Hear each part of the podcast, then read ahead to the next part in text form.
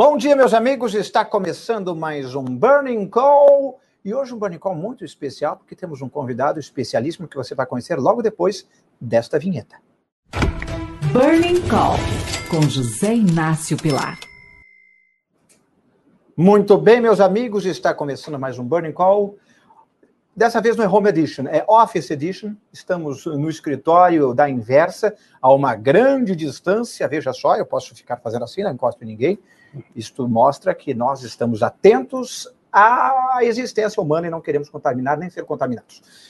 E hoje temos conosco Christian Quelete. Christian Quelete, muito obrigado pela sua presença. Inácio, bom dia.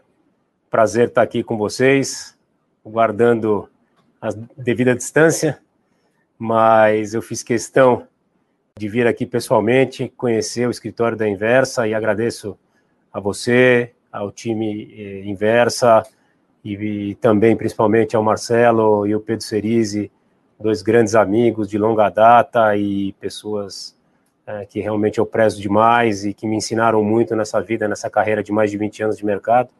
E estou aqui hoje à disposição de vocês, tem um monte de assunto legal para falar nessa meia hora que a gente vai estar junto. E estou animado, tenho um monte de ideia legal e dá para a gente conversar sobre, sobre o que vocês quiserem aí, é, do jeito que vocês quiserem, a gente está à disposição. Agradeço Maravilha. o convite. Maravilha. É, vamos antes contextualizar um pouco para todo mundo que está assistindo. Primeiro, muito obrigado pela sua presença, você que está assistindo ao nosso programa. É, já prepare as suas perguntas. Hoje é um dia de falar sobre tendências para o segundo semestre. Temos aí a subida, a escalada da taxa de juros, como isso impacta uh, você que está em casa, você que tem investimentos, você que pensa em investir, como isso afeta o mercado, como a política vai afetar o mercado, uh, a inflação, desemprego, tudo isso entra no radar de quem quer ou está investindo em, no mercado hoje. Tudo isso vai ser pauta aqui. Nosso Christian Kellet vai falar tudo. Mas então vamos conhecer um pouco do Christian. Christian, como que você entrou no mercado financeiro? Qual foi a sua trajetória até hoje você se tornar uma autoridade em renda variável? Obrigado pelas palavras. Autoridade acho que é uma palavra forte, mas a gente tem uh, seguido a trajetória uh, já há muito tempo, 20 anos. Eu, eu fui do outro lado do muro que a gente fala, do lado da recomendação durante 17 anos, e já estou há três anos do lado do investimento, sempre quis fazer investimentos, uh, ter eventualmente uma asset, a gente construiu uma história legal na Alpha aqui, com gente bastante boa, uh, eu sou o CEO da companhia e ajudo o Bruno, que é o CIO na gestão, e também temos um time muito forte de análise, são mais cinco pessoas, então um grupo de sete, olhando investimentos de Brasil, e a gente tem três anos já de, de fundo, de histórico, com dois produtos, um long bias e um long only, com um total de 600 milhões de reais de patrimônio, aproximadamente. Bom número. De bons investidores, e estamos preparados para crescer, é, o cenário dando uma, uma aliviada, a gente está começando a, a colher um pouco dos frutos dos investimentos que a gente tem feito uh, recentemente, já algum tempo e agora as empresas estão se provando, a gente vai falar sobre algumas delas. Maravilha. É, e a minha, minha trajetória rapidamente, é, eu sou engenheiro civil e administrador de empresas de formação e meio que caí de paraquedas no mercado financeiro em 1999. É, meu pai e meu avô, engenheiros de formação, então eu estava meio que é, direcionado para ser o, o sucessor ali da, da família e de repente, uma obra de uma estatal conhecida aí, listada, do setor de petróleo, para variar, é, pregou uma peça no meu pai e a gente que era uma família boa, tinha bastante condição, perdeu tudo do dia para a noite.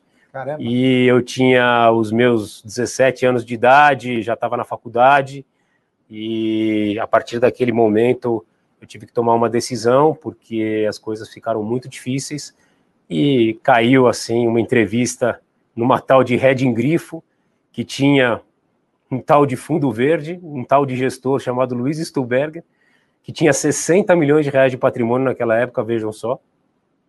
E aí eu fui naquela entrevista e cheguei na frente do meu ex-chefe, um cara maravilhoso, chamado Eduardo Brenner, e ele olhou para minha cara e falou: Bom, o que, que você está fazendo aqui? Eu falei: Eu quero ir para o mercado. Meu pai perdeu tudo, eu não quero mais fazer engenharia, estou meio frustrado e eu gosto de mercado, eu faço uns cursos aí. Não sei quase nada, mas enfim, tenho vontade. E ele perguntou quanto eu queria ganhar, Inácio. E a resposta que eu dei para ele foi: Eu não quero ganhar nada. Eu não sei nada, não quero ganhar nada. E aí ele olhou para minha cara, numa sala meio envidraçada dessa, e eu apontei, falei, eu quero trabalhar naquela mesa lá. Aí ele falou, pode começar. Vou te dar 500 reais em 1999, e aquele dia, meio que emblemático para minha carreira, eu entrei é, na Red Grifo para ser o trader de ações do Private, e também tradeava lá para o pessoal do Verde, para o pessoal do Luiz, é, a quem realmente eu tenho bastante carinho e respeito. E com eles fiquei, fiz, fiz carreira, e aí até que acabei assumindo a corretora, fiz um trabalho muito legal é, com o pessoal institucional, com todos esses gestores renomados de mercado. Uhum. É, sou grande amigo de todos eles, eu realmente fiquei muito próximo e respeito todos esses caras. E aí eu comecei a me aproximar de todos, fiz esse trabalho, virei sócio da Red Grifo em 2002 para 2003, e acabamos vendendo a empresa em 2006, 2007, eu muito jovem, sócio, tinha ganho um dinheirinho já e absolutamente queria trabalhar muito ainda. Levantei a mão, fui falar com o presidente do Credit Suisse que eu queria migrar e o Antônio Quintela foi muito muito solícito, muito simpático naquela época e me acolher. Em 2010 eu fui o primeiro profissional, funcionário sócio a migrar para o Credit Suisse e lá fiz carreira também, trabalhei oito anos, é, tenho muito respeito pelo banco e fiz minha trajetória lá. 2017 sentindo que o ciclo tinha terminado, quase 20 anos, ali eu estava pronto e gostava muito de dar ideias, de olhar números de empresas, e eu estava pronto para ir para o outro lado. E aí eu juntei gente boa, com calma, com investidores muito bons, que a gente só tem a agradecer a parceria desses caras. E aí faz três anos que a gente tem a Alfa aqui e toca esse fundo com a estratégia de Ações Brasil uh, nesse período. Que bacana. E olhando agora dessa sua trajetória de quase 23, 22 anos. Uh, o que, que mudou no universo da renda fixa nos últimos anos? Brasil com juros caindo bastante, depois ficou num patamar baixo e agora voltando a subir. Como é que você pega esse recorte de tempo dos últimos anos? Muito interessante, Nasce, essa pergunta, porque realmente era até era um grande desafio para o pessoal de renda variável. Eu olhava e falava com aqueles amigos, gestores que eu comentei, e você sempre via que na carteira desses caras, apesar do. Né, também você tinha uma época mais difícil de Brasil, uh, 2014, 2015, o Brasil passou por uma recessão muito forte, por desafios grandes. Você via que, além desse desafio, dessas dificuldades, você colocar dinheiro para trabalhar é, nas empresas, existia o CDI, que era um grande concorrente aí uh, dos investimentos. Então você via mesmo os fundos long only que historicamente hoje você olha estão 100% comprados ou estão quase no talo comprados, esses caras tinham 80% comprado, 70% comprado e um componente caixa muito grande, porque o governo trabalhava por você. Uhum. Você era extremamente bem remunerado para deixar teu dinheiro parado lá. Se não houvesse um calote da dívida pública, da dívida soberana, você ganhava 12, 13, 14% ao ano, que é um retorno bastante interessante. O Brasil no... era o famoso país do rentista, né? Exato, é aquele negócio. Quem tinha um milhão de reais na conta e fazia 120, 140 mil reais de receita financeira por ano, é, vivia bem, pagava seu condomínio, pagava seu plano de saúde, ia viajar uma vez por ano né, e tomava sua cervejinha no seu restaurante todo fim de semana. E a vida mudou, ficou mais difícil. Então agora, com os juros vindo para baixo, faz todo sentido você botar o dinheiro para trabalhar. Né? E o dinheiro para trabalhar, a gente acha que as empresas que estão listadas, elas melhoraram muito, elas são muito eficientes, elas são as grandes vencedoras uh, desse país. Elas passaram por várias crises, várias dificuldades, Vide Renner, Localiza, outras empresas grandes, e estão aí é, do jeito que estão, dominantes e muito fortes financeiramente, e, e é isso que nos anima bastante, mesmo na dificuldade, tem empresas muito boas hoje no mercado que te geram perspectivas, e mesmo com esse juro subindo agora. Foi a 3,5 ontem, né? Foi a 3,5. Vamos falar de quais empresas daqui a pouco. Calma, que esse momento é um momento de ouro. E também é um momento de ouro que todos estão aqui no nosso chat possam fazer perguntas. Vocês todos que estão aí assistindo é, têm a possibilidade de perguntar para o nosso querido Christian uh, as suas dúvidas. O que, que você tem investido, o que você está com, com uma incerteza em relação ao segundo semestre? Você acha que algum setor vai subir, outro vai cair? Deixa a sua pergunta aqui no nosso chat, porque vamos passar a bola para o nosso querido Christian Quelete responder daqui a pouquinho. Já começam a chegar algumas perguntas, olha só. O Tiago Souza já puxa a fila das perguntas e pergunta: a renda variável, a bolsa no caso, está cara, meu caro Cristiano? Muito bom. É, o que a gente tem que definir, pessoal, é, outra coisa que acho que é importante, é, só complementando, o juro vai subir, o juro vai subir, o juro está subindo, mas o juro vai subir, não vai voltar para 12, não vai voltar para 14, pessoal. Se é... subir é porque deu, se subir a isso é porque deu muito errado. É porque né? o país deu errado. E aí é o menor dos seus problemas. É isso. Aí a gente tem que pensar no país como um todo, não, não só na renda variável. Mas o juro é, o que o Banco Central vem indicando e que a gente vem olhando pelas expectativas é que o juro vá é, até entre algo entre 5% e 6%, que é o nível de juro ainda que você estimula a economia. E a gente acha que, pelas expectativas que a gente vê é, toda segunda-feira de manhã no Focus, na pesquisa Focus, que a inflação desse ano, no final do ano, é, a gente tem uma janela ruim agora, né, de 12 meses, porque por conta da pandemia no início do ano passado a gente teve inflação muito baixa, então números perto de zero, e aí a gente está com números mais altos esse ano. Então na média móvel a gente vai para uns 8, mas termina alguma coisa perto de 5. Se for esse número, juro com a 5, 6 e inflação 5, o juro real é zero. Então você vai precisar colocar o seu dinheiro para trabalhar.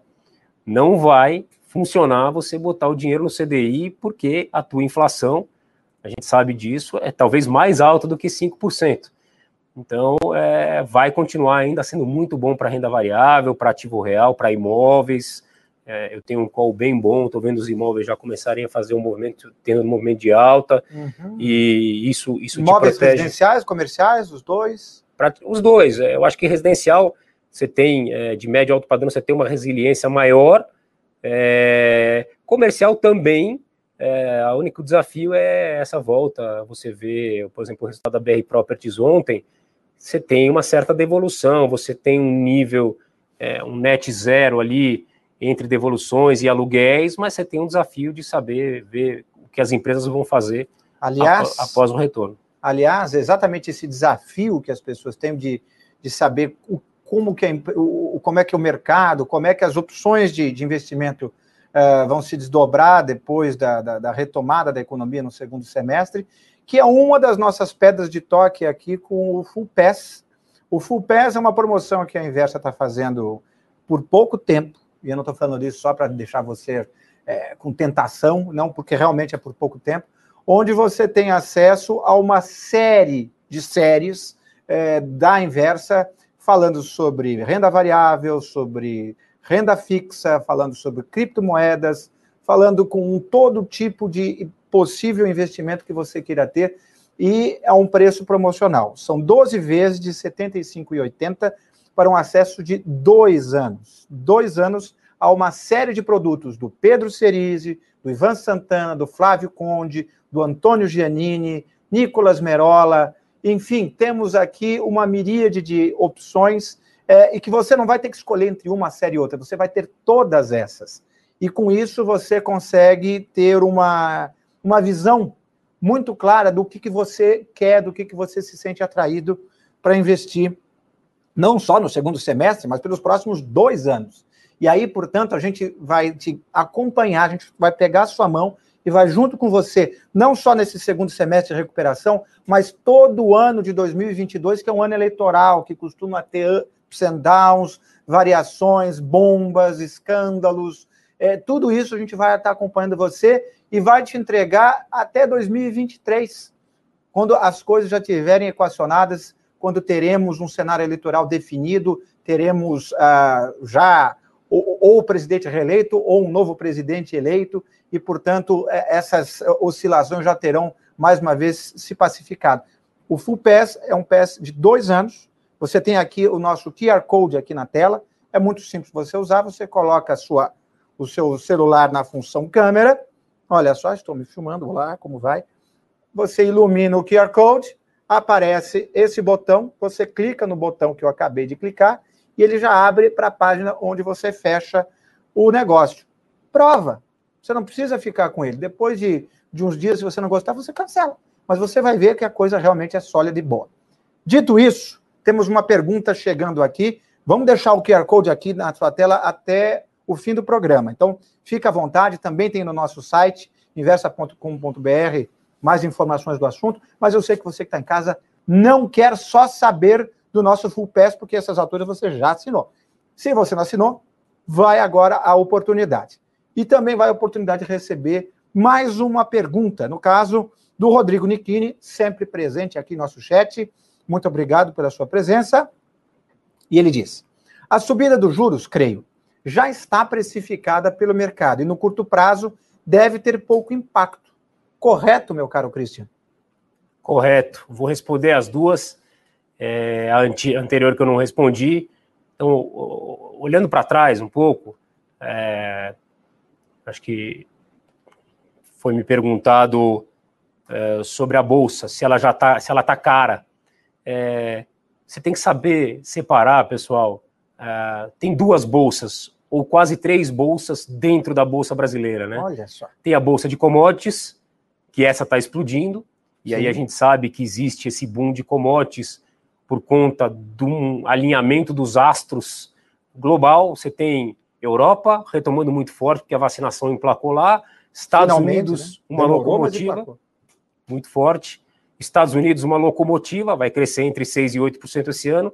E a China, que foi o país que se saiu melhor é, desde lá de trás e vai crescer talvez perto de 8 com 10 e é o grande comprador de commodities é, do mundo e principalmente também do Brasil. Então, é, essa bolsa, né, a bolsa da Vale, da Gerdau, da Uzi Minas, da CSN, e dos frigoríficos, é, principalmente os que estão têm operação lá fora, JBS e Marfrig, essa explodiu.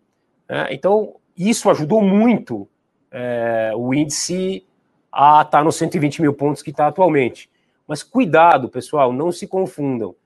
A gente fez um estudo, dois dias atrás, a gente soltou nossa carta. Vale a pena entrar no nosso site lá da Alfaqui e, e ler. São duas páginas, é simples, é a carta mensal. Mas pela primeira vez na história, num, em quatro meses do ano, num quadrimestre, você, te, você teve seis ações na Bolsa, seis, na Bolsa não, no índice Bovespa, que tem 83 ações, meia dúzia foram responsáveis por 6% de alta.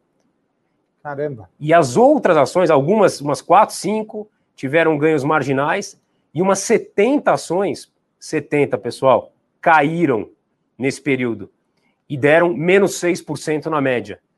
Por que, que eu digo isso? Porque a Bolsa fechou o primeiro quadrimestre do ano, 1 de janeiro até 30 de abril, 0 a 0, com variação zero. Só que você pensa que provavelmente todas as ações, alguma subiu 2, outra subiu 3. Não, não foi assim. Né? Ah, você sabe que os frigoríficos subiram mais de 50%, a Gerdau e a CSN subiram mais de 50%, a Vale subiu 40%. Então você teve uma distorção muito grande e os gestores de fundo não têm não dá para ter um fundo só dessas quatro, cinco, seis ações, pessoal. É, então, Você tem que diversificar, né? Muito. E aí o componente doméstico é bem importante e tem muitas empresas que a gente acha barata, então os 120 mil pontos eles estão enganando. Na verdade, para a gente é muito mais 110 mil, que é esse 6, 7% abaixo, porque tem um componente doméstico muito grande dentro da Bolsa, tirando bancos, que pesam 20% ainda, é, tem 50% da Bolsa, commodities pesa quase 30%, né? e, e, e financials com é, B3 pesa 25%, você tem mais um componente doméstico que é quase 50%. E essa bolsa, a bolsa doméstica, por conta de tudo que aconteceu, da pandemia, da desaceleração da economia, e das dificuldades, essa bolsa não andou. E é essa bolsa que a gente acha que vai andar no segundo semestre. Então, essa é a primeira resposta. A segunda é a pergunta que foi feita agora: os juros. Os juros, historicamente no Brasil, sempre foram acima de 10%, pessoal. E eu que eu estava falando, o juro a 4, 5, 6, com a inflação muito perto desse nível, é, você tem um juro real zero. Assim, então, ainda você vai ter que botar o teu dinheiro para trabalhar, porque as tuas contas vão estar tá subindo é, perto da inflação, ou até mais, dependendo, né? O teu dentista, o teu restaurante, a tua empregada, todos os serviços vão, vão estar tá subindo mais ou menos é, em linha com a inflação, e você precisa gerar a alfa, você precisa ter ganho real de, de, de capital em cima dos teus investimentos. E é por isso que eu acho que é, ações num cenário melhor, mais normalizado, talvez seja o melhor investimento que você tenha para fazer a médio e longo prazo, com disciplina e com diversificação, Inácio. Muito bem. Agora, à luz do que você trouxe agora, o Felipe Fialdini trouxe uma preocupação que, na verdade, é de, de, de muita gente, né? Muito se fala que estamos numa bolha, que é, existe um, um, um, otimismo exacerbado de todas as ações subindo muito no mundo, nos Estados Unidos, as big techs lá em cima, alta atrás de alta, recorde. É, e aí vem a pergunta: a bolha da Bolsa Americana irá estourar ou você acha que será absorvida pelo crescimento mundial no próximo semestre? E aí eu já faço até uma, uma segunda pergunta com base nessa. É, existe o risco dela não estourar nesse segundo semestre, mas em algum momento estourar, sei lá, no ano que vem? É o seguinte, pessoal, eu separaria um pouco aonde está a bolha, ou onde pode estar a bolha. Hum. A gente sabe que tem muito dinheiro barato no mundo. Acho que o último dado que a gente tinha visto é que tinham no mundo 14 trilhões de dólares é, aplicados rendendo juro negativo, taxas negativas de juro. Então, esses estímulos que estão vindo por conta dos países, algo jamais visto na história do mundo, isso coordenado, é, sobrando dinheiro no mundo para investir, aí a gente acaba indo principalmente para aquelas, empresas de tecnologia ou que se vendem como tecnologia, como empresas com potencial de crescimento enorme é, e que não precisam, teoricamente, dar lucro nos próximos anos, porque só crescimento é, salva ou só crescimento é, tá bom para a história, eu tenho um pouco de dúvidas em relação a isso. Uhum. Aqui eu acho que pode ter uma bolha. E a gente está vendo. Em que setores? As famosas emerging techs. Uhum. São as empresas que não têm lucro, é, existem alguns baskets lá, lá fora. Se você vê o ETF, o ARKK, que investe, investe principalmente nessas empresas, não todas, mas várias empresas que crescem muito, mas ainda não têm lucro. Isso está ficando perigoso, pessoal. E isso está ficando bem perigoso. Olha o alerta. Então, é, eu não acho que em Facebook, Amazon, Google, Microsoft, essas empresas tradam perto de 20, 25 vezes o lucro e tem um baita de um resultado e estão recomprando ação assim é, a torto e a direito. É, outro dia eu estava vendo uma estatística da Apple que ela, ela recompra bilhões de dólares em ação e ela abriu um outro programa de recompra de mais de 50 bi de dólar de ação. Isso, isso é, é, é assim, é, é, quase uma Vale, que é a maior empresa da América Latina em, em capitalização de mercado, só de recompra de ação. Então, a gente está falando ali de gente muito grande, e não acho que em tecnologia das empresas que já estão é, é, sólidas e, e geram muito caixa ali não tem, mas nesse tipo de investimento de emerging tech, e no Brasil tentou-se fazer uma leva no começo do ano, acho muito perigoso. Essas empresas do brasileiro não estão tá pronto para esperar três, cinco anos para ver essas empresas entregarem resultado, elas vão ter prejuízo, EBITDA negativo, e, e, não acho que só no crescimento de receita você vai conseguir, conseguir segurar essa, é, esse call. Então eu tomaria muito cuidado. Aqui talvez tenha uma bolha, mas é, eu acho que nas empresas da economia real, é, o velho investing é, é, é, predomina e aqui é que a gente gosta de pisar é, na alfa aqui também. Tá, então não vamos dar nome aos bois porque nem podemos, mas enfim, ficar de olho então nessas empresas que estão comprando muitas uh, startups, esse pessoal que está apostando muito em tecnologia, porque tecnologia, aliás, ontem tivemos uma entrevista muito boa com a Carol Strobel aqui, e ela falou é, é, que venture capital, né, enfim, startups demoram até 10 anos para dar resultado. Esse pessoal que está comprando startups talvez não tenha essa visão de longo prazo e, é, e esse caixa para esperar até 10 anos para esses resultados. Então, empresas que estão comprando muitas é, é, startups de tecnologia ou empresas de tecnologia que ainda não dão lucro, talvez estejam esperando um lucro no próximo ano ou ano e meio, e isso não ocorra. Né? Você, caro Christian, já está vendo isso com clareza. E agora quem está em casa também, então vamos com, de, com calma aí, porque essas empresas podem cair do cavalo, não é que vai quebrar, mas enfim, em algum momento eles vão ter que vir a público e falar: olha, gente, a gente achou que ia dar tudo certo, os resultados iam vir já no, no ano que vem, e não é bem assim, vai demorar mais, até lá a gente vai ter que cortar um dobrado aqui. É isso, Cristian? É exatamente isso.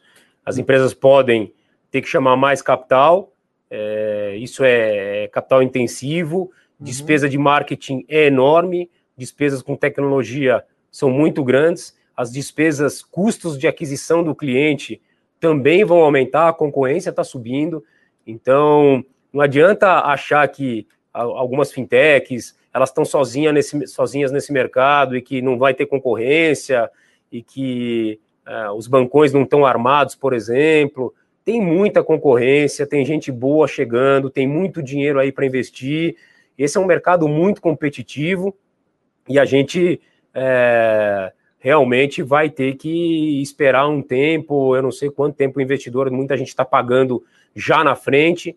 E eu acho que os múltiplos estão muito altos porque o pessoal está pagando.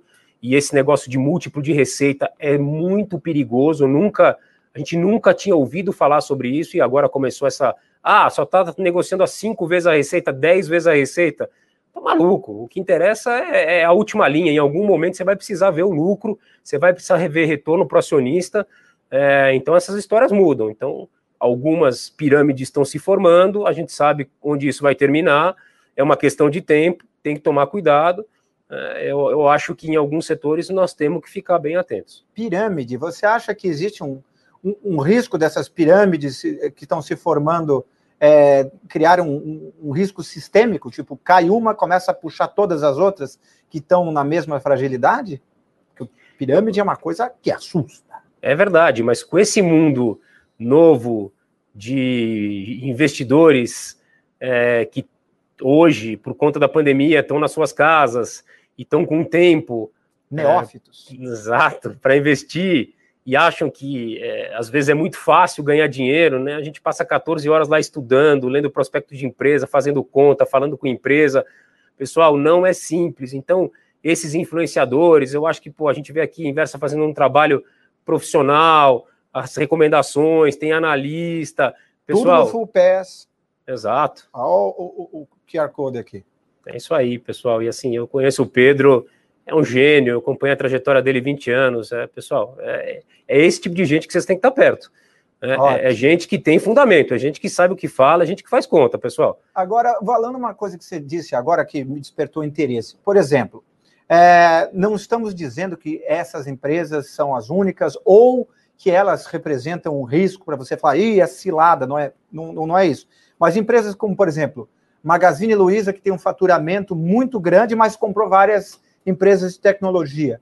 É, e um Nubank, que é uma empresa que ainda não tem lucro e também tem comprado algumas, algumas startups.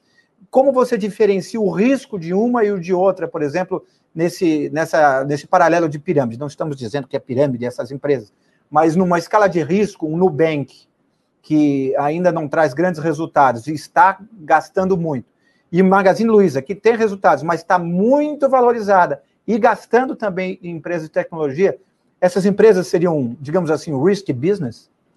Não, eu não, eu não acho, Inácio. De verdade, eu acho que a Magazine Luiza já está muito consolidada nesse mercado, tá? Certo. Ela é a ganhadora desse mercado. Então, é, eu não acho que no mercado brasileiro nós teremos um grande ganhador. Não será o Mercado Livre sozinho, não será a Magazine Luiza. A gente tem um viés positivo no momento para a Via Varejo, que vale. Que agora é Via? Que agora é Via. E criou e... também a ponto, a ponto frio virou ponto. Exato. Quero ver o site deles, ponto.com.br. Uhum, exato. E, Mas você estava dizendo. E um trabalho maravilhoso aí que o pessoal vem fazendo, pessoal, assim, agora, né, a gente olhava lá atrás, alguns influenciadores, sem fazer conta, começava a falar esse oba-oba.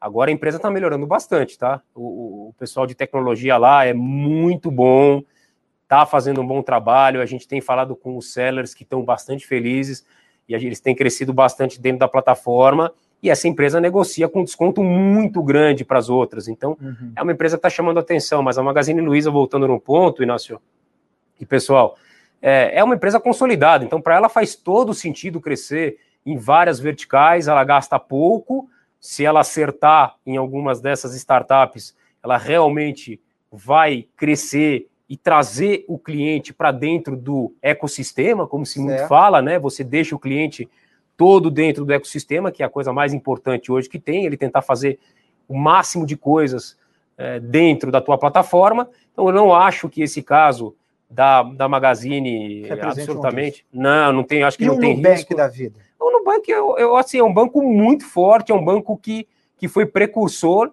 é, nessa linha aqui é, de tentar buscar o cliente dos bancões, tentar oferecer serviços, tentar não cobrar as taxas. Ele é um cara que saiu na frente, ele é um cara que tem uma base de clientes muito forte, ele provavelmente em algum momento vai começar a monetizar esses caras, mas o mercado em algum momento, né, porque a gente ouve, é muito, é muito engraçado falar isso, né, o Brasil, o Brasil tem 200 milhões de habitantes, aí você tem uma população de talvez 30, 40 milhões de brasileiros que tem abaixo de 18 anos, não é bancarizado. Sei lá, você tem 150 milhões de brasileiros com conta uma grande parte tem conta na Caixa Econômica Federal, e ainda mais agora. Com o é, auxílio é, Com o auxílio emergencial, o pessoal que não tinha tem. Tá lá, né, e, e, e, aprendeu a, a, também ser um pouco digital, ter conta. Aí você olha a, algumas métricas assim de, de, de, pessoal chegando agora, ah, já tenho 10 milhões de clientes, vou ter 40 milhões de clientes. Aí como se o Itaú não fosse, mais existir. Tipo, tá bom, leva. Leva. O Bradesco não fosse mais existir, o Nubank não sei quantos milhões essa conta não vai fechar, pessoal. Não tem tanto habitante assim no Brasil para você chegar a 50 milhões de, de clientes. Então, em algum momento, só adicionar clientes à tua base e não monetizá-los é, é, muito bonito isso. Mas na hora do vamos ver, na hora que você falar o seguinte, ó, quanto esse teu cliente vai te gerar de resultado nos próximos anos e você traz a valor presente isso e faz a conta.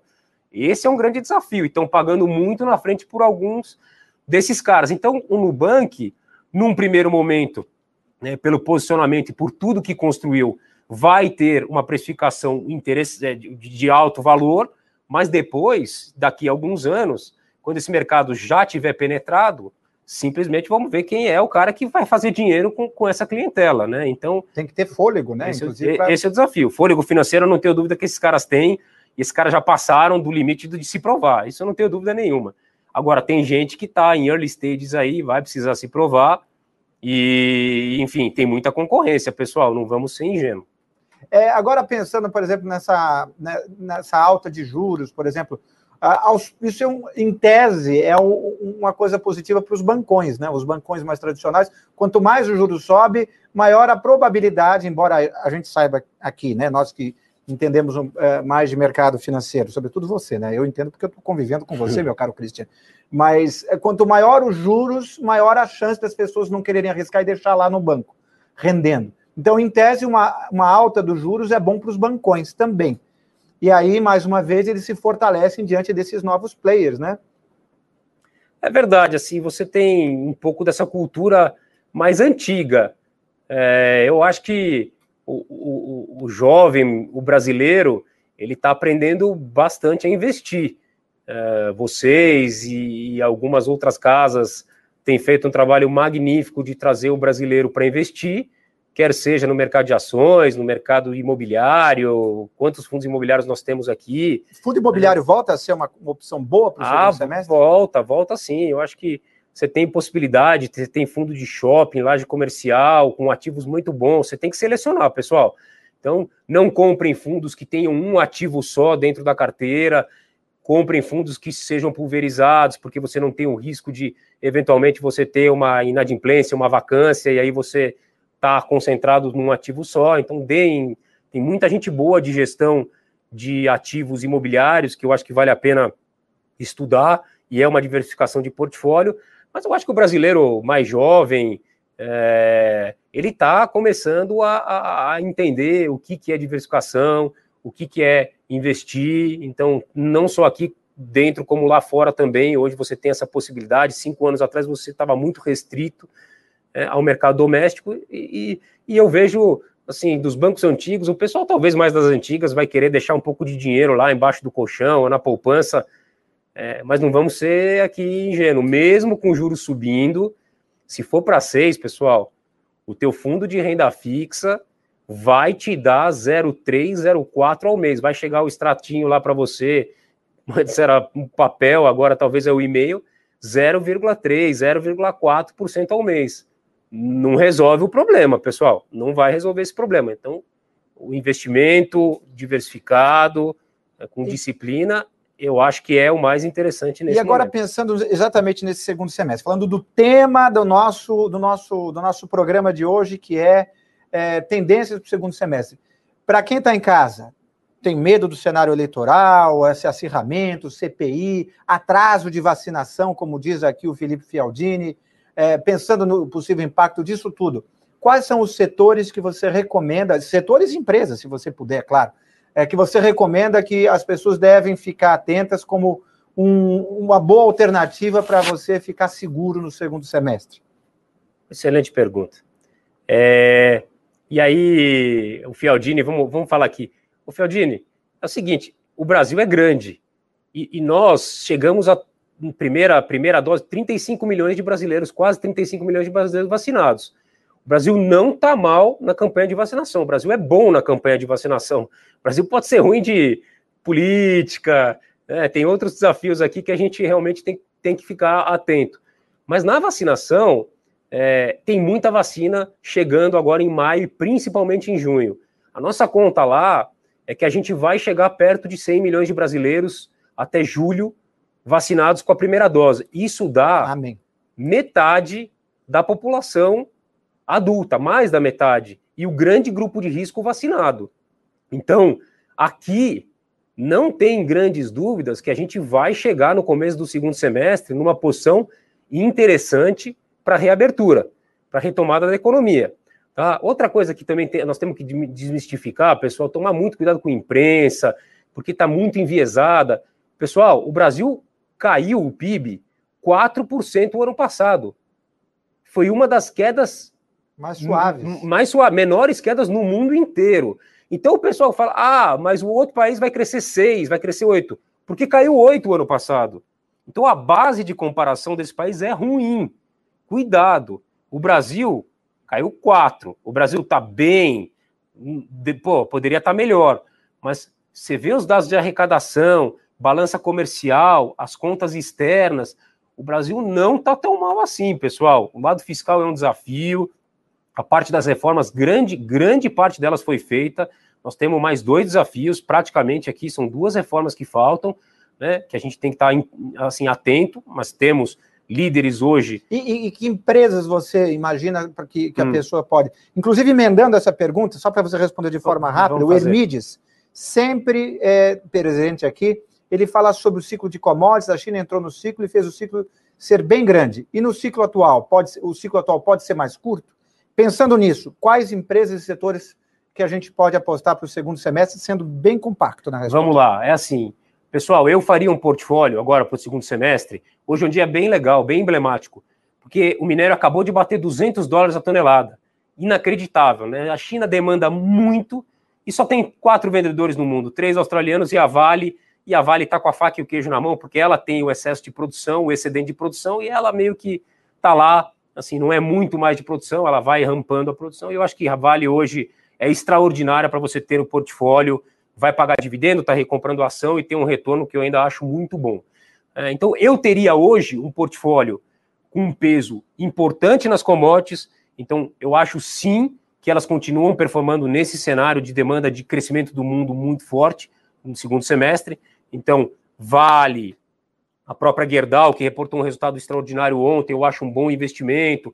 A Uzi Minas está conseguindo repassar preço aqui, ainda está relativamente barata. Suzane Clabin? A Suzane Clabin eu acho boas, mas eu acho que tem uma capacidade de celulose entrando no ano que vem que me preocupa um pouco. Hum. Então, no caso da Suzano, eu, eu, assim, eu acho que é um bom head para a carteira, para o câmbio se estressar, voltar a estressar, mas eu estou eu tô mais preocupado com a celulose e menos com aço e com minério nesse momento. Então, uma parte da minha carteira está assim, e já não é de hoje, tá? Então, estou posicionado para isso. A é a maior posição do fundo já desde os 50 reais e a gente está muito animado. E aí, a segunda parte é o componente doméstico que não andou.